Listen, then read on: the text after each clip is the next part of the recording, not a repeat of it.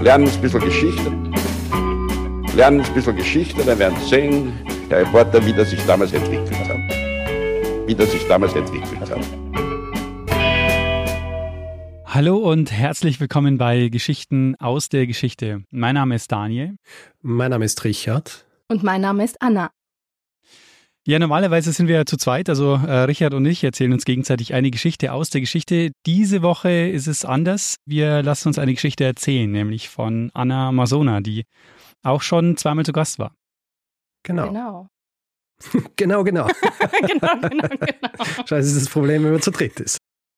Anna, du bist jetzt schon zum dritten Mal bei uns. Ich habe das rausgesucht. Du warst zweimal bei uns. Das erste Mal The City of Roses, ja, über Ja. Portland, Oregon. Das ist ein Frühwerk. Ziemliches Frühwerk, Folge 42. Und ich glaube, jedes Mal, wenn wir diese Folge erwähnen, erwähnt Daniel auch, dass das die letzte Folge war, die wir gemeinsam in Wien aufgenommen haben, bevor du? So ist es. nach Hamburg Ja, so gezogen es. bist. Sehr lange her. Schon allein, ich meine, 42 ist schon eine super Zahl, aber dann auch noch so eine besondere Bedeutung. Ja, sehr gut. Und dann bist du wiedergekommen und hast eine Folge gemacht über Südtirol. Bleiben oder gehen, die Option in Mhm. Südtirol. Und meine Familie, genau. 39, genau. Da warst du dann bei mir am Küchentisch und Daniel war zugeschaltet und heute machen wir es klassisch. Wir sind alle drei zugeschalten. Ja. Machen Mhm. es alle über das Internet, weil du uns eine neue Geschichte erzählen wirst. Du wirst uns eine neue Geschichte erzählen, weil du in den letzten Monaten ja viel gearbeitet hast an einem Projekt, gemeinsam mit Kerstin Tretiner und Irmi Wutscher. Und erzähl einmal kurz, was ihr da bearbeitet habt und was du uns jetzt erzählen wirst, was so ein bisschen aus deiner Recherche zu dieser Geschichte hervorgegangen ist. Vielen Dank für die Einladung nochmal. Ähm, ja, wir haben wirklich viel, viel, viel, viel, sehr viel Zeit verbracht mit den ähm, 20er Jahren eigentlich, mit einer Geschichte, die in den 20er Jahren spielt. Mit den 1920er Jahren. Das Mit muss man den immer 19 ein bisschen spezifizieren. Ja? Eine Geschichte, die nämlich auch, ihr arbeitet ja im Radio und die auch im Radio kommt und wir müssen das im Radio, im Öffentlich-Rechtlichen auch immer spezifizieren, so ist es ja. Ne? Okay. Ja, es geht jetzt nicht um einen Household Name oder um eine bekannte Persönlichkeit, sondern bei uns im Mittelpunkt steht ein junges Mädchen, das mit sonderbaren Kräften bekannt geworden ist. Und um die herum haben sich eine Reihe von, ja, von Persönlichkeiten geschart, die dann etwas bekannter sind. Ich glaube, ich klinge gerade ziemlich kryptisch. Und die sich ihrer angenommen haben. Und wir erzählen in diesem Podcast, den wir eben rausbringen und in einer Radio-Audioserie, die Geschichte von diesem Mädchen. Bevor wir ähm, richtig einsteigen in die Geschichte, Richard, wir sind bei Folge 422, kann es sein? Das ist richtig, ja. 422. Weißt du noch, worum es letzte Woche ging? Ja, du hast äh, letzte Woche bei Folge 421 etwas erzählt über den, über den Erfinder der Infografik, wenn man so will. Ja, also das ist nicht das Einzige, was er gemacht hat, aber es ist natürlich eines der hervorstechendsten Merkmale dieser Person. Also, dass er das Balkendiagramm Ja. und das Kreisdiagramm erfunden hat. Wird er geheißen mit Vornamen Philipp? William Ah, Playfair. William Playfair, genau. Playfair habe ich mir gemerkt. Das ist äh, so ein schöner Name. Das stimmt. Ähm, ja, Richard, haben wir noch hausmeisterliche Themen oder was meinst du, können wir Hausmeisterliche Themen, ähm, na, momentan glaube ich nicht. Unser Buch ist noch immer draußen. ja. äh, wer das erwerben will, würden wir uns sehr freuen. Einfach direkt auf unserer Seite Geschichte FM findet man alle Infos oder einfach überall, wo es Bücher gibt, gibt es unser Buch Geschichten aus der Geschichte. Und wir würden uns freuen, wenn ihr das Buch kauft und vielleicht sogar am besten bei dem lokalen Buchhändler ums Eck. Ganz wichtig. Genau, die Mhm. kann man immer unterstützen. So ist es. Dann würde ich sagen, können wir in die Geschichte starten. Anna, du äh, hast die, wie sagt man, die Bühne gehört dir. Ich bin lieber in der Höhle als auf der Bühne. Also die Höhle, ich nehme die Höhle. Sehr gut. Sprich von der Höhle aus. Genau. Also ich hoffe, ihr habt es auch. Ihr habt einen dunkle, gemütlichen Raum, einen schummrigen Raum, weil ähm, das passt ganz gut zur Geschichte. Sehr So. gut. Gut, ich lege los. Also, am 18. September 1925 passieren in einem Bauernhaus in Langzeil bei Güssing, das ist ein kleines Dorf im Südburgenland an der Grenze zu Ungarn, sonderbare Dinge. Und die schaffen es auch in die Zeitung. Im Zentrum steht ein 14-jähriges Mädchen und die ist als Magd in diesem Bauernhaus angestellt oder die arbeitet dort. Und wo sie hinkommt, da fliegen plötzlich Töpfe, Teller, Messer und Löffel aller möglicher Hausrat durch die Luft. Ähm, es ist auch von Maiskolben und Äpfeln die Rede. Und die fliegen eben manchmal einfach von ihr weg oder auf sie zu, aber jedenfalls ganz klar immer, ohne dass sie sie berührt. Es heißt, es ist sogar ein Baby aus der Wiege geflogen und ein Kleinkind ist plötzlich im Stall in der Krippe aufgetaucht, ohne dass man das irgendwie mitbekommen hat. Soll sich die Kellertür geöffnet haben und die Kartoffeln die Treppe hinaufgerollt sein. Hm. Ähm, ja. Praktisch eigentlich, wenn man jetzt selber runtergehen muss und sie holen kann. Genau. Habt ihr schon ein Bild präsent, um was es sich da handelt? Naja, in dem Um welche Tele Fähigkeit? Telekinese wahrscheinlich. Telekinese, sehr wohl, sehr hm. wohl. Genau, Telekinese ist der Fachausdruck bei solchen Dingen. Ich mache nochmal weiter in der Geschichte und der Spuk soll nämlich äh, meist um 12 Uhr mittags losgegangen sein und laut Zeitungsberichten sollen 30 bis 40 Menschen, die Zeitung schreibt es so nett, Frauen, Jünglinge und Mädchen sollen bezeugt haben, dass das eben so war. Das schreibt die lokale Güssinger Zeitung, die sind auch von den Gegenständen getroffen worden. Und deswegen schreibt die Zeitung auch, dass sie jeden Schabernack, Betrug oder Sinnestäuschung für ausgeschlossen hält. Hm. Tja, das ist 1925 im Südburgenland passiert. Das Mädchen, um die es hier geht, das 14-jährige Teenager-Mädchen, ist die Wilma Mollner, so heißt sie. Und die macht mit ihren außergewöhnlichen und gruseligen Fähigkeiten von sich reden und das geht auch über das Dorf hinaus, wo eben ziemlich viel Trubel ist und es erfährt eine ziemlich mächtige und man kann, glaube ich, auch sagen, exaltierte Frau von dieser Wilma. Und das ist die Elisabeth Windisch-Grätz. Habt ihr von der schon mal gehört? Windisch-Grätz, nein. Windisch-Grätz ist, also der Name Windisch-Grätz sagt mir was, aber hm. ist eine bekannte Adelsfamilie oder so, oder? Mhm, genau. Die Elisabeth Windisch-Grätz, die ist eine der kann man sagen, spannendsten Figuren aus dem Hause Habsburg. Sie ist die hm. Enkelin von Sissi und die Tochter vom Kronprinz Rudolf, der sich äh, mit seiner Geliebten erschossen hat. Da war sie noch sehr klein. Und sie hat dann, jetzt weiß ich seinen Vornamen nicht mehr, einen Windischkretz geehelicht und deshalb heißt sie Windischkretz. Die ist in den 1920er Jahren ich würde mal sagen, die hat wahrscheinlich sehr viel Tagesfreizeit und interessiert sich für allerlei schräge Dinge. Und eines davon ist eben so übersinnliches Zeug wie Telekinese. Also sie interessiert sich für Magie, für Astrologie, für fernöstliche Spiritualität. Sie interessiert sich auch für Geisterbeschwörung und in den 1920er Jahren war das vielleicht anders, als man das heute sieht, ordentlich progressiv und eigentlich the latest shit. Hm.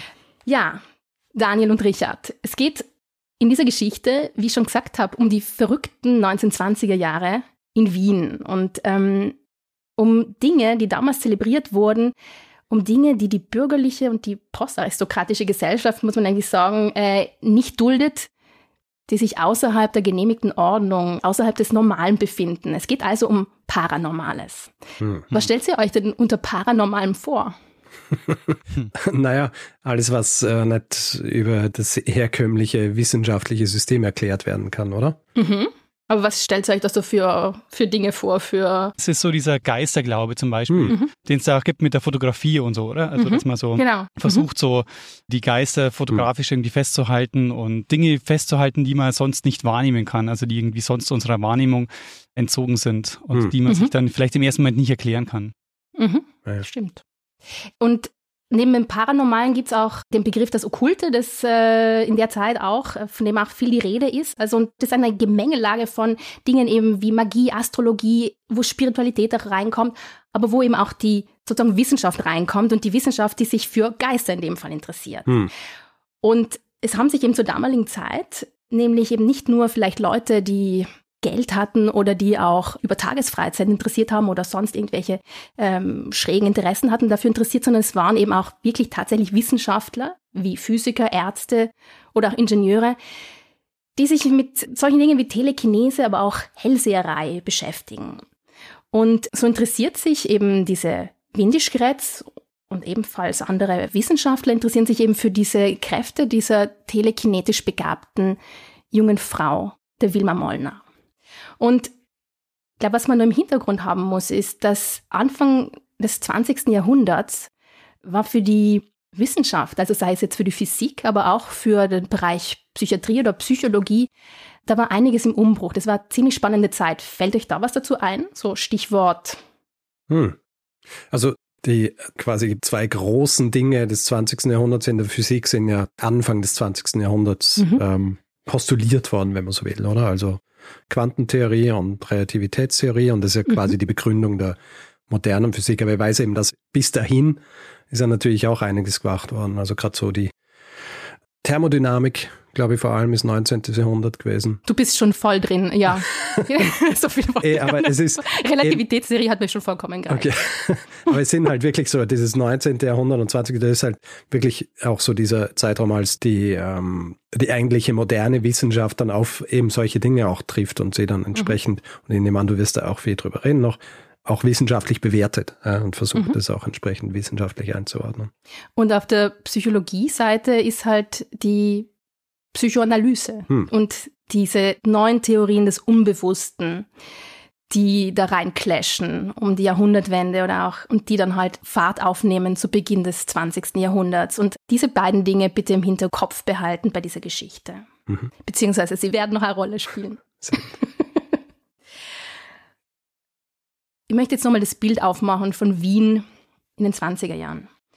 Nämlich auch um zu verstehen, warum so dieses Interesse für Übernatürliches so eine starke Rolle spielt. Und zwar, Wien ist wie andere Metropolen in Europa in dem Zeitraum zieht es wahnsinnig viele schräge Persönlichkeiten an. Also Hellseher, Wahrsager, von Astrologinnen und Telepathen habe ich geredet und eben auch sogenannte Medien, die sagen, sie können mit Geistern, mit Toten Kontakt aufnehmen. Hm. Und das war halt etwas, was man Anfang der 20er Jahre, der 1920er Jahre gut gebrauchen konnte, weil da war ja gerade eine Zeit, des Umbruchs, da ist gerade der Erste Weltkrieg zu Ende gegangen. Und der Erste Weltkrieg war halt ein sehr einschneidendes Erlebnis für sehr viele Menschen. Es war ein Krieg, der alles, was bisher da war, in den Schatten gestellt hat und der einfach Millionen von Leuten traumatisiert und sei es körperlich traumatisiert, als auch psychisch traumatisiert zurückgelassen hat. Und die haben halt versucht, irgendwie mit dem irgendwie klarzukommen. Und gleichzeitig sind auch viele Männer, junge Männer, fern der Heimat gestorben. Und so haben halt solche Medien, die sagen, sie können mit Geistern reden oder sie können auch hell sehen, die haben halt für Leute, die trauern, die ähm, ja, die traumatisiert sind, haben die einfach äh, Rituale geboten, damit Leute damit ähm, abschließen können mhm. oder irgendwie damit klarkommen können. Und die Elisabeth Windisch-Grätz, die holt eben zu dieser Zeit dann Anfang der 20er Jahre 1925, als sie von ihr erfährt, holt sie die Wilma aus Güssing ab, von dem Bauernhof ab, weil sie sie eben untersuchen will, weil sie mehr über die Wilma rausfinden will. Sie hat zur damaligen Zeit mehrere eben schräge Persönlichkeiten um sich herum geschart. Also sie hat auch eine Hellseherin kontaktiert. Sie war damals in einem Scheidungskrieg mit ihrem damaligen Mann, dem äh, Windischkreuz, und hat sich sozusagen starke Menschen oder Menschen, die ihr da helfen können, in ihrer Lebenskrise an die Seite geholt.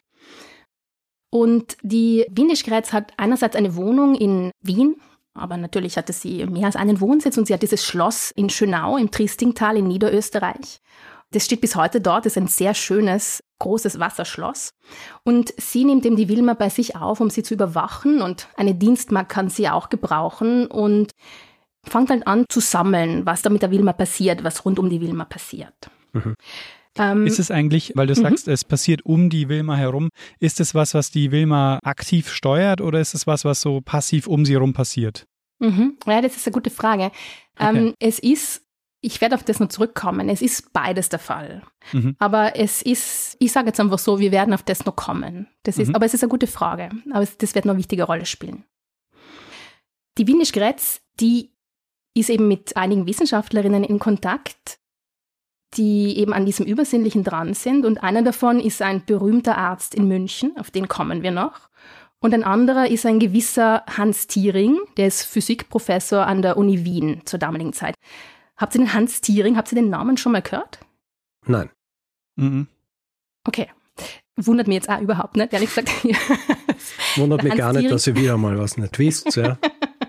Typisch. Nein, nein, nein. So war es nicht gemeint, sondern also der Hans Thiering ist, würde ich mal sagen, der war zur damaligen Zeit und zu Lebzeiten recht bekannt, aber Den Namen Thiering kennt man zwar heute noch, aber das ist eher sein Sohn. Sein Sohn war auch ein bekannter Physiker und der hat dann mit Einstein in den USA zusammengearbeitet. Hm.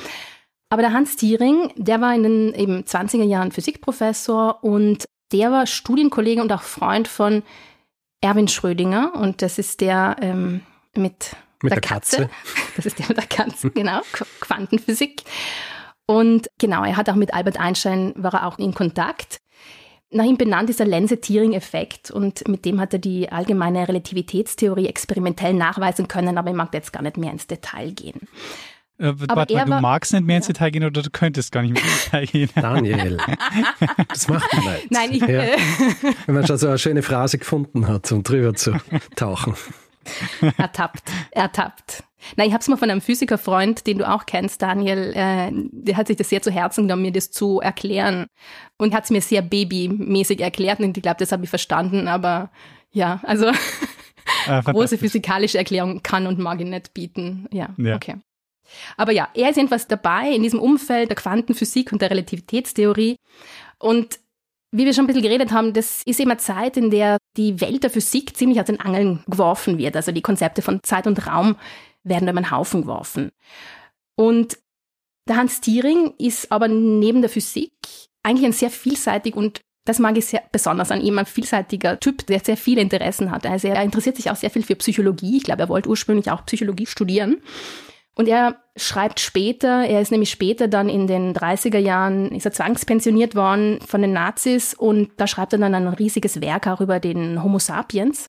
Und er hat sehr viele Erfindungen auch gemacht und er war ein begeisterter Skifahrer und er hat so einen Wingsuit erfunden, mit dem er den Schwebellauf machen konnte. Das ist wirklich so ein Mantel, mit dem du halt wirklich dann, wenn du so in Kitzbühel die Streif bin keine Skifahrerin, aber wenn du da runterfährst, dann kannst du ein bisschen abheben. Und diese Mäntel gibt's tatsächlich, die gibt's auch in irgendeinem Museum in Kitzbühel, kann man vielleicht sogar ausprobieren. Er hat außerdem ein Patent für einen frühen Tonfilm auch rausgebracht und war eben auch mit vielen Ingenieuren in Kontakt. Und noch wichtig zum Hans Diering, finde ich auch noch zu wissen, ist, dass er war ein Friedensaktivist. Zeit seines Lebens so hat er seine sehr pazifistische Haltung an den Tag gelegt und hat äh, die auch sehr nach außen gebracht und er ist deswegen auch von den Nazis zwangspensioniert worden und ist aber dann nach dem Krieg so in der Anti-Atom-Bewegung und in dieser Friedensbewegung, die ähm, Pugwash-Bewegung, sagt euch die was? Wie heißt sie? Pugwash. Pugwash?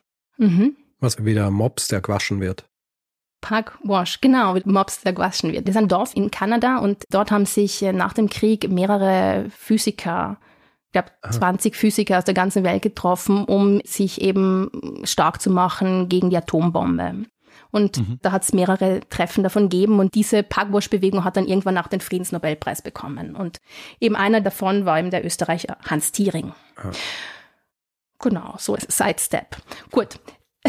Der Thiering ist also Physiker und interessiert sich für Psychologie in den 20er Jahren. Und wie wir vorher schon gesagt haben, gleichzeitig ist in der Psychologie auch so viel, der, durch die Psychoanalyse so viel im Umbruch. Und vielleicht kann man vor dem Hintergrund, und das ist mir jetzt irgendwie schon wichtig, dass wir da mitgehen in diese Geschichte, weil nicht, dass wir sagen, okay, er war einfach nur ein kompletter schräger Spinner. Vor dem Hintergrund ist es vielleicht schon verständlich, dass man sagt, ja, wer war's? Vielleicht hat es da irgendwas in der Psyche, vielleicht hat der Mensch die Psyche Kräfte, die man bisher einfach noch nicht erklären kann, die man aber durchaus auch messen kann. Also indem da die Psyche einfach Kräfte hat, die auf die Umwelt wirken kann.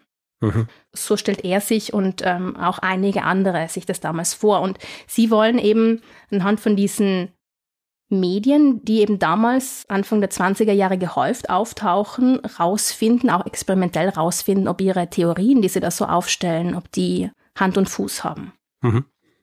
Das heißt, sie versuchen so eine Art naturwissenschaftliche Erklärung zu finden für Dinge, die man damals beobachtet. Man versucht sie so in ein rationales Weltbild reinzupassen. Jetzt ist der Thiering, der Hans Thiering und die Elisabeth Windisch-Grätz, die nennt sich übrigens auch Ergi, Ergi nach dem ungarischen Erzsébet die werde sie jetzt auch Ergi weiterhin nennen. Hans Thiering und die Ergi, die telefonieren ein paar Mal äh, miteinander. Die Ergi erzählt ihm, was am Schloss sich so alles ereignet hat. Und angeblich sind die Kräfte von der Wilma im Schloss noch viel stärker geworden, als sie in Güssing vorher waren. Also sind dann wirklich tatsächlich Messer auf sie zugeflogen und es war dann richtig bedrohlich. Und die Ersche, die sich eben auch in Geisterbeschwörung geübt hat, die hat dann äh, auch versucht, dann eben sozusagen diese Messer zu steuern. Jedenfalls soll die Wilma nach Wien kommen, damit der Tiering sie untersuchen kann. Und der Hans Tiering, der hat zur damaligen Zeit nämlich auch schon andere Medien in der Arbeit gehabt, also die bei ihm im Labor untersucht worden sind. Und ich würde jetzt erwähnen, die Schneiderbrüder, die sind nämlich auch über Österreich hinaus bekannt geworden. Und da war vor allem der Rudi Schneider, der Bekannte, der war gelernter Zahntechniker. Beide sind aus Braunau in Oberösterreich. Und Tiering hat die im Labor untersucht und untersucht hat in dem Fall, die haben sie eben mit den damals noch relativ neuen Medien fotografiert, gefilmt, überhaupt beobachtet, lange beobachtet, stundenlang beobachtet und Protokolle, wissenschaftlich Protokolle angefertigt mit genauer Uhrzeit und wirklich, wo sozusagen jede Bewegung genau festgehalten ist. Sie haben Töne aufgenommen und sie haben bestimmte Messinstrumente, auch physikalische Messinstrumente angeschlossen. So, mhm. Also so Menschenversuche eigentlich, sage ich dazu gern. ähm, ja. ja, schon. Ähm, genau, und jetzt der Hans Diering will eben diese Wilma zu sich nehmen, weil sie soll einerseits an einem Ort sein, wo es ihr gut geht und das soll dann nicht eine psychiatrische Klinik sein, weil psychiatrische Kliniken, Psychiater haben sich damals auch sehr für diese Medien interessiert. Er will sie eigentlich äh, am liebsten zu sich nehmen, damit er sie Tag und Nacht beobachten kann. Allerdings, und das schreibt er so nett, wohnt er zur damaligen Zeit in einer kleinen Dienstwohnung an der Uni und mhm. äh, hat einfach keinen Platz. Äh, wissen wir, was Wilmas Gedanken zu dem Ganzen waren? ähm, nein, wir wissen nicht, was Wilmas Gedanken zu dem Thema sind. Wir haben Wilmas Geschichte jetzt wirklich nur durch die Brille von Erschi und Hans Thiering in dem Fall. Mhm. Ja. Also er kann sie nicht aufnehmen. Wer sie allerdings aufnehmen kann, ist ein gewisser Hans Hahn. Habt ihr von dem schon mal gehört? Hans Hahn, nein. Der Hans Hahn war Mathematiker, glaube auch Professor, damals an der Uni Wien und er war ein Mitbegründer des Wiener Kreises. Und der Wiener Kreis aber, der steht ja für, Daniel, hilf mir. Wiener Kreis habe ich mal eine Folge gemacht und zwar zur Ermordung von Moritz Schlick. Das war Folge, Richard, kannst du es schnell nachschlagen? Ähm, es ist Folge 41, ihr weißt es natürlich Folge. auswendig. Folge 41. Und äh, das war, oh, das war dann also die Folge vor der Portland-Folge, die du gemacht hast, Anna. Mhm. Ich glaube, alles geht So schließt sich zusammen. der Kreis, wenn wir gerade über den Wiener Kreis sprechen. Ja. Aber wenn ich mich richtig erinnere, dann ging es beim Wiener Kreis darum, das war so eine Philosophieströmung, die sehr auf Empirie und auf Logik und Naturwissenschaften gebaut haben, also die sehr, sehr rational argumentiert haben. Genau, und die man jetzt nicht unbedingt mit dem Übersinnlichen, mit Fragen nach dem Übersinnlichen zusammenbringen würde, oder? Mm, genau. Ja, deswegen, also das fand ich schon sehr lustig, dass da wieder Kreis auch beteiligt ist. Nämlich, der Hans Thiering und dieser Hans Hahn gründen nämlich gemeinsam mit wiederum einer Ex-Adeligen, mit der Gräfin Zoe Vasilko und gemeinsam mit anderen Wissenschaftlern um diese Zeit einen Verein, um ihr Interesse und ihre wissenschaftliche ähm, Erkenntnis willen auf quasi halb professionelle Füße zu stellen. Und sie gründen die Österreichische Gesellschaft für psychische Forschung. Und psychische Forschung klingt auf jeden Fall seltsam und irgendwie passt es nicht zu dem Kontext Übernatürliches und Telekinese hätte jetzt, äh, würde ich jetzt mal sagen. Der Name psychische Forschung kommt nämlich aus dem Englischen und Psychic ist ja das englische Wort für Hellseher, Medium. Und der Name psychische Forschung kommt eben vom Londoner Vorbild für diese Gesellschaft, also für diesen Verein, der in Österreich gegründet wird. Nämlich ist in London schon 1882, also schon etliche Jahrzehnte vorher, die Londoner Society for Psychical Research gegründet worden, die sich eben des Übersinnlichen angenommen hat und eben viele Schwestervereine in Europa und auch in den USA inspiriert hat. Hm. Die Wiener waren einfach ein bisschen später dran, würde ich jetzt mal sagen, wie es öfters so ist. Mhm. Ähm, also der Trend ist schon ein viel älterer, mhm. der sich mit dem Übersinnlichen zu beschäftigen. Ich meine, es ergibt ja auch Sinn, weil wir haben ja ein paar Mal schon gesprochen über zum Beispiel die Helena Blavatsky, mhm. die ja die Theosophische Gesellschaft gegründet hat und die ja selber auch ein Medium war oder sich als Medium mhm. bezeichnet hat. Und das ist ja so Mitte, äh, Ende des 19. Jahrhunderts gewesen. Und mhm. England passt ja auch ganz gut dazu, weil in dieser Folge, die ich gemacht habe über den Vegetarismus, habe ich auch ein bisschen drüber gesprochen, dass zum Beispiel diese äh, vor allem Frauenvereinigungen sich auch orientiert haben, zum Beispiel an der Blavatsky, die sich mhm. ja eben dann automatisch auch gleichzeitig mit solchen Dingen beschäftigt haben. Also so, weil du es ganz am Anfang auch angesprochen hast, dieses Progressive genau. dieser Zeit. Also es hat halt tatsächlich als das Progressives gegolten, wenn du dich mit solchen Dingen beschäftigt hast. Mhm. Weil das halt für Frauen damals so ein Karriereweg war, als Medium bekannt zu werden. Und die Blavatsky war ja eine der bekanntesten Frauen der Welt in den, im 19. Jahrhundert, oder mhm. kann man schon fast sagen. Also die hat schon einen Weltruhm gehabt. Ja, ja. Auf was er sich wie sagt man, auf was er ruht, ist natürlich eine Frage, aber ja. sie hat ihn gehabt. Ja. Genau. Und was ich ganz schön fand, diese Londoner Society for Psychical Research, die hat zum Beispiel eine erste Untersuchung gemacht zu Halluzinationen. Also die hat so eine statistische Untersuchung gemacht. Also sie haben sich einfach angeschaut, also sie haben Leute befragt, wie oft Halluzinationen vorkommen und was die Inhalte von Halluzinationen sind. Also eine durchaus auch strenge empirische Arbeit dort. Und vielleicht jetzt noch gleich dazu eben, das ist dieses Psychical Research, deswegen psychische Forschung und im deutschsprachigen Raum für Psychical Research setzt sich das Wort Parapsychologie durch. Und das Wort Parapsychologie, das ist wahrscheinlich vertrauter als psychische Forschung, ne? Ja. Wobei es halt komisch ist, weil Para ist ja gegen, oder? Also das heißt, es wäre dann das Gegenteil davon. Oder, ja, ist, oder ist es neben, gegen? oder? Ist es nicht neben? Neben ist es. Es ist nicht gegen, es ist neben. Ah, okay. Also, also quasi keine, neben der strikten. Ist halt so wie quasi die alternative Medizin, ist das halt die Parapsychologie. Ja. nicht die richtige Psychologie, sondern die, die daneben läuft. Alles, was außerhalb von bisher beobachteten oder bekannten passiert, ja. Hm. Aber es ist schon ja wichtig, auf welcher Ebene das steht. Das könnte ja auch die Meta, also sie hätten ja auch Meta nehmen können, dann wäre es quasi ja drüber hinaus gewesen. Aber hm. Para ist also dann daneben, läuft sozusagen parallel. Ja, wäre wahrscheinlich klüger gewesen, einen anderen Namen zu, zu, zu wählen. Der Name kommt übrigens von einem deutschen Psychologen, der heißt Max Dessoir. Und Parapsychologinnen und Parapsychologen, denen geht es eben nicht darum, wie Psychiatern neue Krankheiten zu definieren, sondern die interessieren sich eben für diese Fähigkeiten, die über das sogenannte Normale einfach hinausgehen.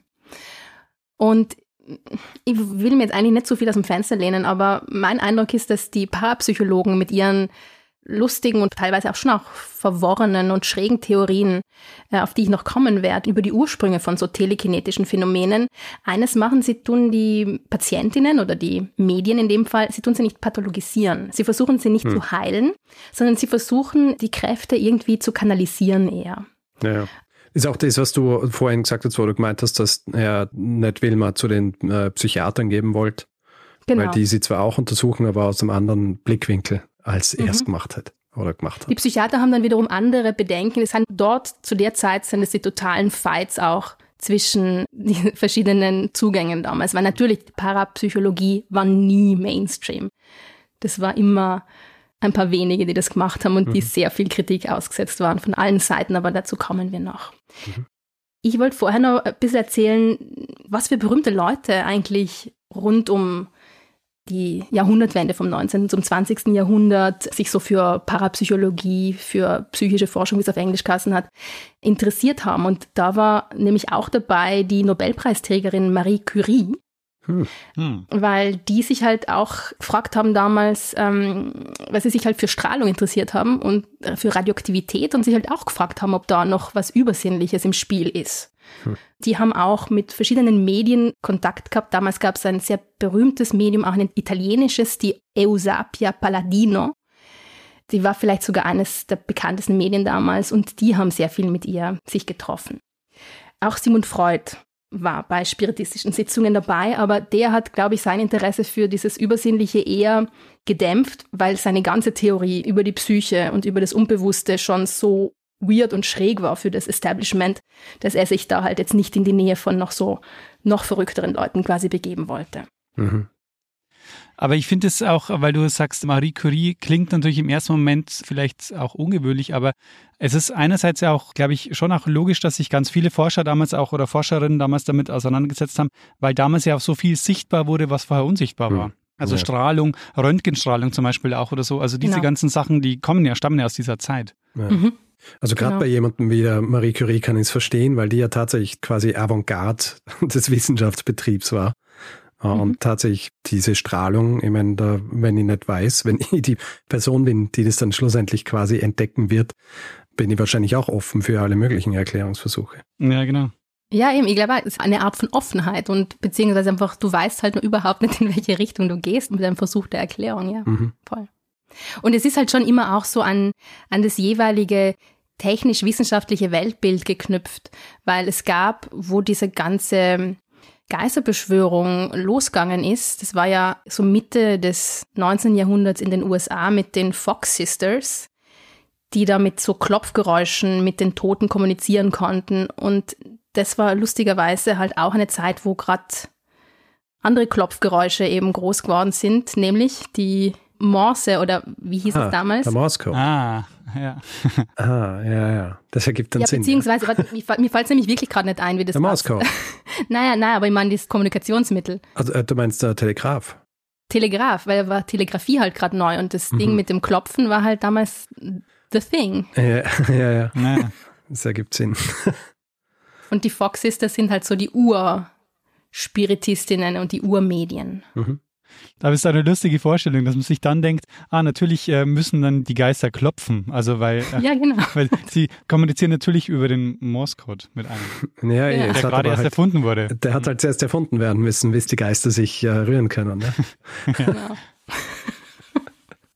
Eben, und es waren auch Schriftstellerinnen, ich hüpfe jetzt nochmal vor, in die Zeit von Marie Curie, damals war auch Agatha Christie und auch Arthur Conan Doyle, der Erfinder von Sherlock Holmes, der war auch ein überzeugter Spiritist und bei dem war halt auch dieser religiöse Gedanke oder das religiöse Interesse auch ganz stark. Also der hat sich gedacht, dass man eben über diese Erforschung des Übersinnlichen so auch die Religion mit der Wissenschaft sogar versöhnen kann. Hm. Also indem man einfach ein wissenschaftliches Fundament für Geister findet. Ja. Ich erinnere mich noch an Arthur Conan Doyles Umtriebe, was das angeht, aus meiner Folge über den Piltdown-Menschen.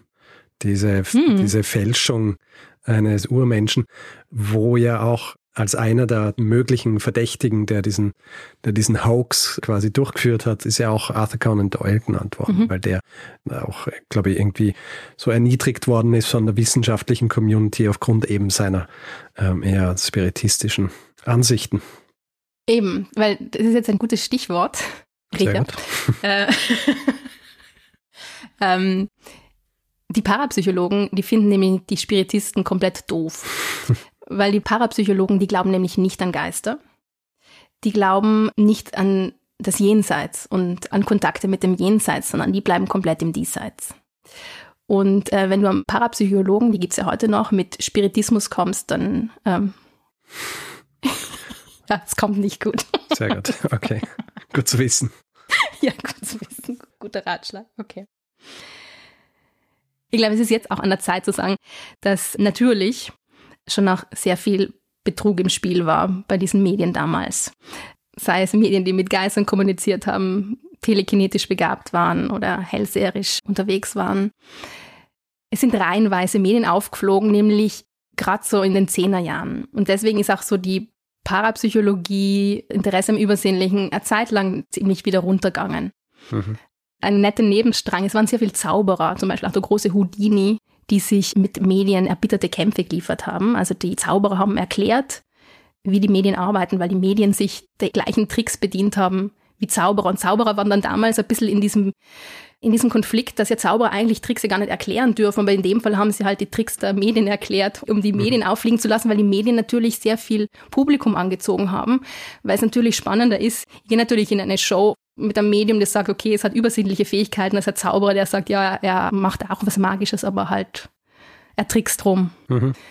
Und ich glaube, was auch ganz interessant ist, dass viele, die damals so in diesem Medienzirkus drin waren, die haben auch Manager gehabt, alles Mögliche, die sind dann später auch so in den 20er, 30er Jahren ins Showbiz eingestiegen. Also die sind dann teilweise so im Filmbusiness groß geworden. Da gibt's einige bekannte Namen. Also da gibt's durchaus sozusagen eine Vorgeschichte des Medienzeitalters in den anderen Medien. Ne? Da gibt's einfach so Parallelen.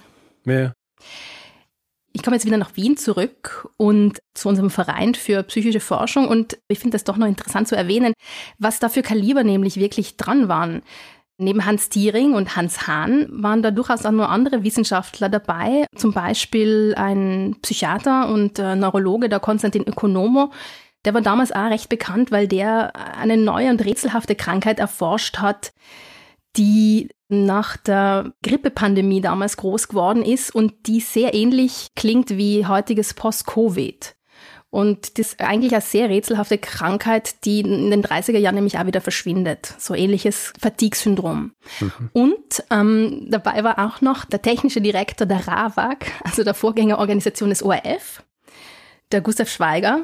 Ja, der war auch interessiert an Übersinnlichen. Und ja, der war wahrscheinlich auch jemand Radio, war ja auch so eine schräge Technologie damals, mhm. die man sich ja auch nicht so ganz erklären konnte vielleicht. Oder also die Profis schon, aber so jetzt im äh, weiß nicht, ob jeder Radiohörer gewusst hat, wie das funktioniert. Und mhm. hat auf jeden Fall einen eigenartigen Nimbus gehabt, sicherlich, Radio mhm. damals.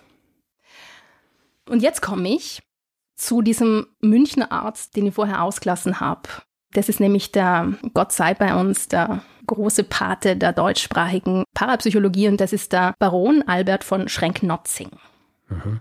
Daniel, ich denke jetzt nämlich gerade an dich, ob du den kennst. ich habe auch überlegt, ob ich den Namen schon mal gehört habe, aber mir sagt er nichts. Okay. ähm, äh, Richard, kennst du den Namen? Nein, noch nie gehört. Der Albert von Schrenk-Notzing ist auch ein ziemlich schräger Typ, über den man jetzt sehr, sehr lange reden könnte. Aber ich sage jetzt mal so viel, der war Arzt in München und der hat sich um die Jahrhundertwende eben einen Namen gemacht, weil er ein bekannter Hypnosearzt war. Und das klingt eben unspektakulärer, als es äh, tatsächlich ist, weil die Hypnose war ja damals noch eine sehr umstrittene Geschichte und es war eigentlich damals eine, eine Jahrmarktattraktion. Und er bringt sie halt vom Jahrmarkt ins Therapiezimmer und sagt, er kann damit Leute therapieren. Und die Leute, die er damals therapiert, waren Homosexuelle. Weil damals ähm, war man der Meinung, dass Homosexualität eine Krankheit ist und er hat gesagt, er kann sie davon heilen, er kann sie davon befreien. Mit Hypnose. Ähm, mit Hypnose, genau. Mhm. Und der Schrenk-Notzing ist nämlich auch deswegen bekannt geworden, weil er damals auch mit einem Schriftsteller Kontakt gehabt hat und das war der Thomas Mann. Und der Thomas Mann war angeblich, ich bin mir allerdings nicht ganz sicher, ob das wirklich stimmt, bei ihm in Behandlung. Und er kriegt da eben auch mit, dass sich der Schrenk-Notzing eben auch für das Übersinnliche, für Medien interessiert. Und der Thomas Mann hat den Charakter auch, glaube ich, in den Zauberberg einfließen lassen. Und er schreibt auch noch mehrere Traktate über äh, Medien, über Experimente mit Medien und beschreibt eben ziemlich genau, wie das da zugangen ist. Und der Schrenk-Notzing ist eben in Kontakt mit dem Tiering die schreiben sich damals viele Briefe und der Schrenk-Notzing gibt dem Tiering eben immer wieder Anweisungen, wie er das am besten anstellt, wie er am besten sozusagen diese Experimente angeht. Wir haben es eben dann auch in Briefen gefunden, da kommt nämlich dann eben auch die Wilma vor und sie sagen eben, äh, sie wollen die Wilma eben untersuchen und sie wollen sie für wissenschaftliche Zwecke ausbilden. Und jetzt komme ich eben auf die Frage zurück, die du, Daniel, da am Anfang gehabt hast, zur Frage, ob das diese telekinetischen Phänomene, ob das jetzt etwas ist, was unbewusst passiert oder bewusst, ob das die Wilma sozusagen steuern kann. Und mhm. die Theorie, die diese Parapsychologen haben, war eben, dass hinter diesen telekinetischen Anfällen eben ungelöste psychische Konflikte stecken, die sich eben dann so auf die Umwelt entladen. Das heißt, sie waren nicht kontrolliert, unkontrolliert. Und die Idee war aber, dass diese Medien dann unter anderem durch Trance, durch Hypnose lernen, diese Anfälle zu kontrollieren und sie dann im Laboratorium einfach wirklich reproduzieren können, auf Knopfdruck sozusagen. Das finde ich schon ziemlich coole Theorie. Mhm. Weiß nicht, ja, ich meine, das ist so ein bisschen, wenn man es auf heute bezogen und weiß nicht, ob man den Vergleich ziehen darf, aber es ist so ein bisschen wie bei X-Men, oder? Also mhm. du hast so diese Menschen, die bestimmte Fähigkeiten haben, aber du musst sie erst irgendwie in eine Schule oder irgendwie erziehen, so dass sie diese Fähigkeiten dann auch nutzen können. Ja. Genau. Oder ja, Stranger Things. Ich weiß nicht, ja. ob ihr das geschaut habt, ja. die Serie. Aber ist, glaube ich, so ein Standard-Trope bei all diesen Superkräfte-Geschichten, dass man zuerst merkt man, dass man es hat und es wird eben durch Wut oder Freude oder sonst wie ausgelöst und dann muss man erst lernen, wie man es äh, nicht nur kontrolliert, sondern auch dann fürs Gute verwendet. Ja, nur ist die Frage, ja. hat es jetzt die Fiction aus dem realen Leben, also aus den Laboratorien des 19. und 20. Jahrhunderts oder umgekehrt? Hm. Naja, ist die Frage. Was ist älter? Naja. Aber ja, das war halt auf jeden Fall unser Eindruck auch immer, den wir da gehabt haben. Das klingt halt alles so wie einfach ein, eine schräge Mystery-Serie, was so, gerade wenn mhm. wir uns diese Protokolle angeschaut haben.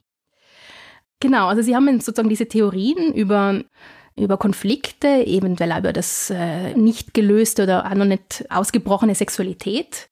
Vielleicht, was dann noch interessant ist zu erwähnen, ist, dass zur damaligen Zeit ja auch noch dieser Begriff Hysterikerin oder überhaupt Hysterikerinnen ja auch von Psychiatern diagnostiziert worden sind.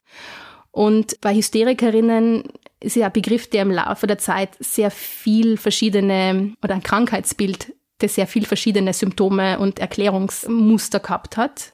Aber zur damaligen Zeit war dann auch so eine Erklärung, dass einfach psychische Leiden körperliche Symptome hervorbringen. Ne? Und sozusagen ist es eine sehr ähnliche Erklärung, wie das Psychiater bei Hysterikerinnen gehabt haben. Nur ist es da halt einfach nur extremer.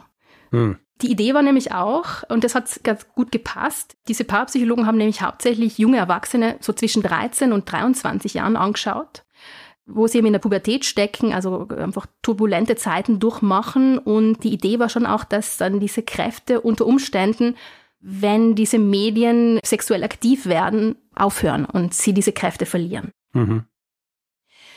Ich habe vorher gesagt, dass ähm, Medien ja immer wieder auch entlarvt worden sind als Schwindler, Schwindlerinnen. Für überzeugte Parapsychologen ist das jetzt nicht unbedingt ein Problem in ihrer Erklärung, weil Parapsychologen erklären sich das so. Die Symptome sind am Anfang echt, dann kommen diese Mädchen und jungen Männer ins Labor, sollen ihre Fähigkeiten zeigen, schaffen es nicht, und wollen aber, weil ihre Konflikte vielleicht wieder gelöst worden sind oder weil sie es einfach eben nicht kontrollieren können. Und dann versuchen sie eben, um die Professoren und um die Leute drumherum glücklich zu machen, helfen sie eben ein bisschen nach. Hm. Das heißt, wenn zwischendurch ein bisschen getrickst wird, ist das alles noch kein Beweis dafür, dass die Kräfte nicht echt sind. Tja, so kann man sich natürlich ne? auch erklären. ja. Gleichzeitig, ich habe ja vorher gesagt, im richtigen Mainstream war Parapsychologie ja nie. Es gab damals sehr viel Kritik an Leuten, die parapsychologisch interessiert waren. Und unter anderem gab es auch Kritik von Psychiatern. Also unter den Psychiatern gab es auch welche, die an so telekinetische Phänomene geglaubt haben und sich dafür interessiert haben. Aber sehr viele haben die Parapsychologen kritisiert und gesagt, ihr manipuliert einfach labile junge Menschen und die reden sich dann ein, dass sie das können. Also ihr macht die eigentlich noch eher krank, als dass ihr die einfach nur neutral untersucht. Mhm. Wir haben ja vorher noch über den Erwin Schrödinger geredet, über den Freund von Hans Thiering. Der Erwin Schrödinger hat dem Hans Thiering einen, den haben wir gefunden, mindestens einen Brief geschrieben, wo er auch ordentlich, aber auf sehr freundliche und respektvolle Art mit ihm, ihm sagt so, sorry, aber das ist kompletter Blödsinn, was du da machst.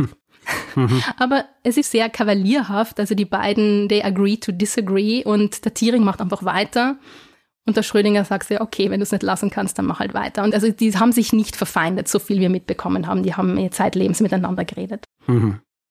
Was jetzt außer Wilma wurde und was über die Wilma im Labor bei Thiering und gemeinsam mit Schrenk-Notzing rauskommen ist, ähm, das kann ich jetzt nicht erzählen, weil über das werden wir dann im Podcast weiter berichten. Sehr gut. Ähm, wir haben sie jedenfalls weiterverfolgt und ich möchte jetzt noch vielleicht kurz drauf kommen, was eigentlich also Parapsychologie wurde, beziehungsweise ähm, Thiering und Parapsychologie. Thiering hat die Parapsychologie sein ganzes Leben lang nie komplett verlassen. Er hat 1952 dem ORF ein Interview gegeben, wo er irgendwie noch von der Parapsychologie redet und wo er aber ganz schön auf den Punkt bringt, wie er als Physiker, der ja schon seinem quasi einem wissenschaftlichen Grundsatz verhaftet ist, mit der ganzen parapsychologischen Kiste umgeht. Er sagt halt, wir haben es zwar bisher noch nicht beweisen können, aber das heißt nicht, dass es übersinnliches, parapsychologisches nicht gibt. Und das ist sozusagen die Geschichte, mit der er sich sein ganzes Leben aus der Affäre zieht. Und das ist auch das, was Parapsychologen bis heute auch machen. Weil Parapsychologen, parapsychologische Vereine gibt es bis heute, auch in Wien gibt es den noch bis heute. Und die Parapsychologie hat nach dem Krieg, so in den 50er, 60er Jahren, auch gerade in Deutschland, in Freiburg, hat es ein Institut auf der Uni, ein Institut für Parapsychologie gegeben. Also die hat es an die Uni geschafft und in den USA hat es auch ein äh, Institut für Parapsychologie gegeben. Das heißt, Parapsychologie gibt es auch noch bis heute, auch wenn es, glaube ich, mittlerweile kein Institut und keinen Lehrstuhl auf der Uni gibt. Und die Parapsychologen sagen halt, ja, wir sind bereit, wir forschen weiter, wir sind weiter im Hintergrund und sobald es wieder mehr Medien gibt, sobald man mehr darüber rausfinden kann oder wirklich einen Beweis erbringen kann, sind wir halt da und wir geben aber nicht auf. So würde ich das zusammenfassen. Mhm. Sehr gut. Also ich finde es als Erklärungs- bzw. als Legitimationsansatz von einer Vereinigung wie Parapsychologen oder Psychologin eh das Sinnvollste, weil ja. du kannst natürlich immer behaupten, ja, es gibt es, aber es hat bisher noch keine Beweise dafür finden können, was uns aber nicht davon abhält, dran zu glauben, dass es möglich ist und solange sie sich im Hintergrund halten und darauf warten, bis die Beweise kommen, ja, sollen sie.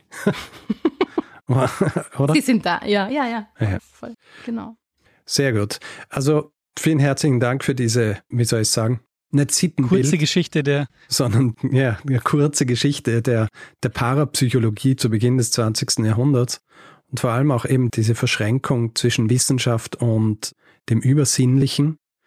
Und ich finde, es ist deswegen auch so eine spannende Geschichte zu erzählen, beziehungsweise sich diese Zeit und diese Bestrebungen anzuschauen, weil sie, also die Leute, die damals diese Dinge ins Leben gerufen haben, hier wirklich noch am nächsten dran sind an uns, was irgendwie unser Wissenschaftsverständnis angeht, aber gleichzeitig auch noch aus einer Zeit kommen, wo eben alles so offen war da ist es nicht so überraschend, dass man dann auch irgendwie den Willen sieht, sich eventuell auch sowas anzuschauen, weil das eben tatsächlich auch völlig neue Dinge waren, die da entdeckt worden sind.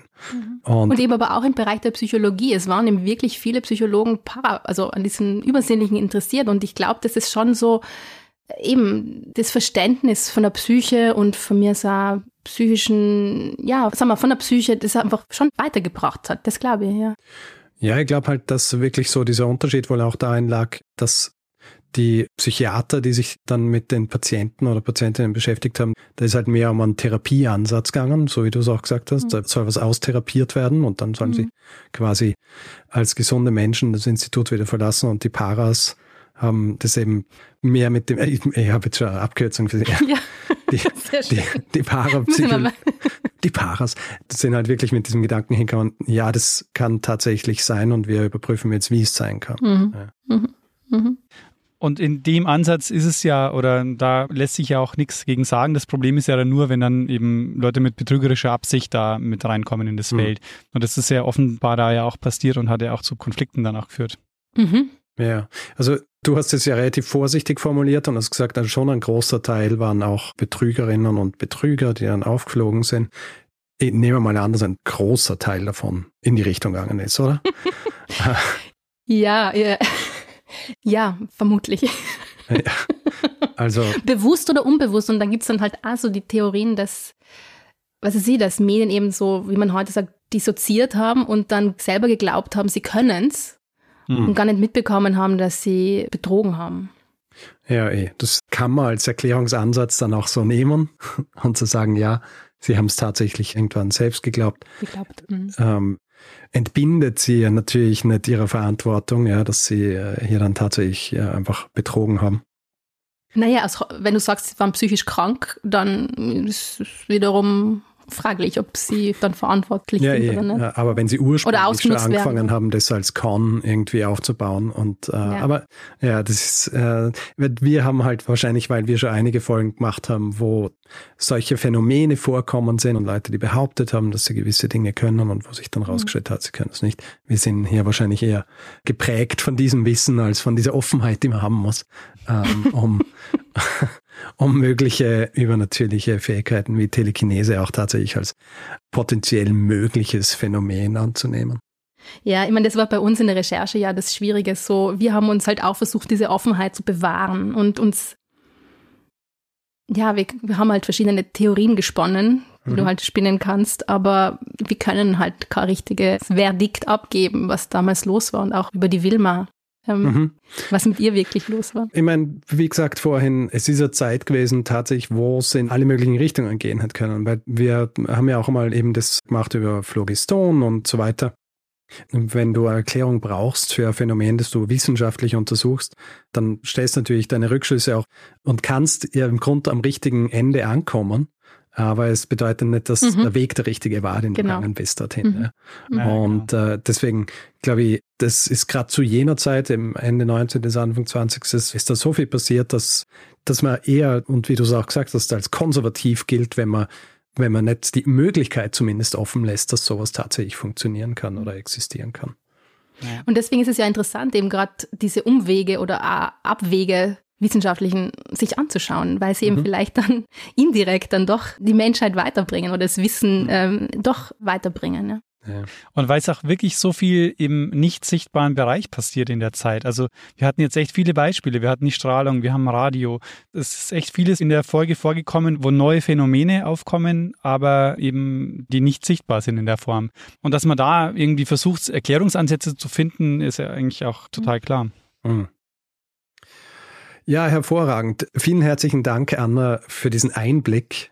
Und auch hervorragend äh, vom Thema her, weil wir jetzt hatte ich so ein bisschen auch aus unserem Fundus da noch Sachen ziehen haben können, wo wir ähnliche Dinge ja schon angesprochen haben. Ganz weit zurück sind wir nicht gegangen, so wie zu den Exorzismen. Da haben wir ja auch schon Sachen gemacht die wahrscheinlich auch in ein ganz ähnliches Muster reinfallen. Zwar eine andere Art von, von Fähigkeit, die hier jemandem zugeschrieben wird, aber auch ähnliche Mechanismen, die dann entstehen, wenn du wissenschaftliche Untersuchende hast, die wirklich rausfinden wollen, ob das tatsächlich damals war es halt die Kirche, die da mhm. wissenschaftlich irgendwie agiert hat, beziehungsweise so getan hat, als ob oder nach dem Stand ihres Wissens das halt gemacht haben. Sehr, sehr interessante Geschichte. Magst du vielleicht noch am Schluss jetzt ausführen, wann und wo genau dann auch diese sechsteilige Reihe über Wilma zu hören sein wird? Ja, sehr gerne. Wilma, die unerklärlichen Kräfte eines Dienstmädchens, so heißt unsere sechsteilige Audioserie. Und wir bringen die ab 30. Oktober, also rund um Halloween auf Ö1. Und sie kommt auch als eigener Podcast raus und ja, hört alle rein. Sehr gut. Das heißt, und die äh, sind aber dann auch im ganzen deutschsprachigen Raum anzuhören. Die sind im ganzen deutschsprachigen Raum und sogar nach sieben Tagen auch noch verfügbar. Das ah, äh, wissen jetzt die Deutschen nicht, dass das in Österreich äh, so ein Thema ist, aber ja, es ja. sollte unendlich lange im Netz bleiben, laut jetzigen Informationen. also, also ihr, ihr seid jetzigen Informationen wird nichts unendlich sein auf dieser Welt. Ja. solange es das Internet gibt, okay? Also ihr sendet jetzt also einen Podcast, der auch nach sieben Tagen noch abhörbar ist im Internet. Genau, das ist es. Genau. Sehr gut. Genau. Und der Link ist dann in euren Show Notes, oder? Ja. Genau. genau packen wir natürlich auch in unsere Shownotes. Ich weiß, äh, wir machen hier normalerweise immer die Frage, und äh, hast du dieser Geschichte noch etwas hinzuzufügen? Ich weiß, du hättest dem Ganzen noch sehr viel hinzuzufügen, aber wir belassen es jetzt einmal dabei. Ja, danke, dass ihr dieser verworrenen Geschichte gefolgt seid. Ja, sehr gern. Sagst du noch einmal, wer bei euch dieses Werkel entwickelt hat? Also der Podcast ist von Kerstin Tretina, Irmi Wutscher und mir. Hervorragend. Genau. Anna Masona. Anna Masona. Ja, muss man auch noch dazu sagen. Mhm. Sehr gut. In diesem Fall würde ich sagen, gehen wir über zum Feedback-Hinweis-Blog. Ja, wer Feedback geben will zu dieser Folge oder anderen kann es per E-Mail machen. Feedback at geschichte.fm kann es direkt auf unserer Website machen, geschichte.fm.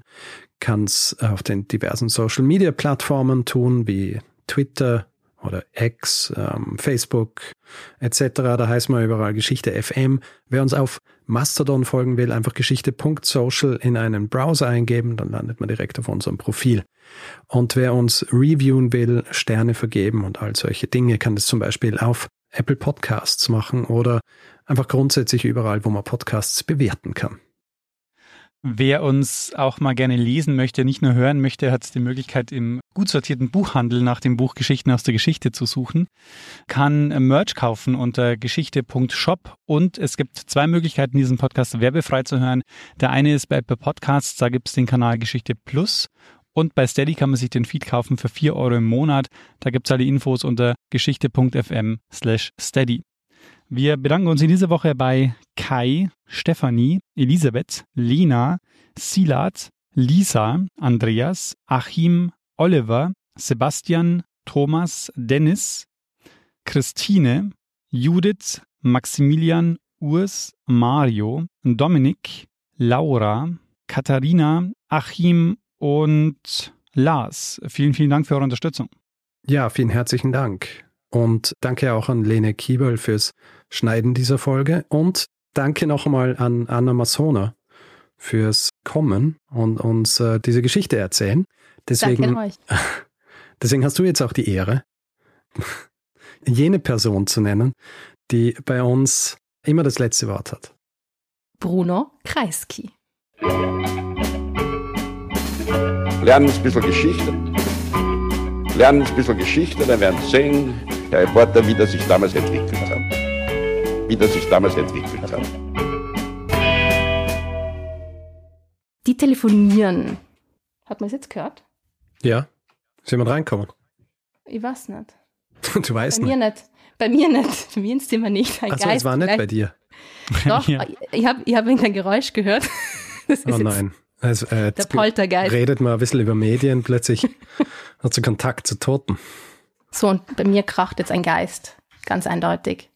Gut, aber der Geist hat wahrscheinlich vier Pfoten und äh, hat ein weiches Fell. Ja, allerdings.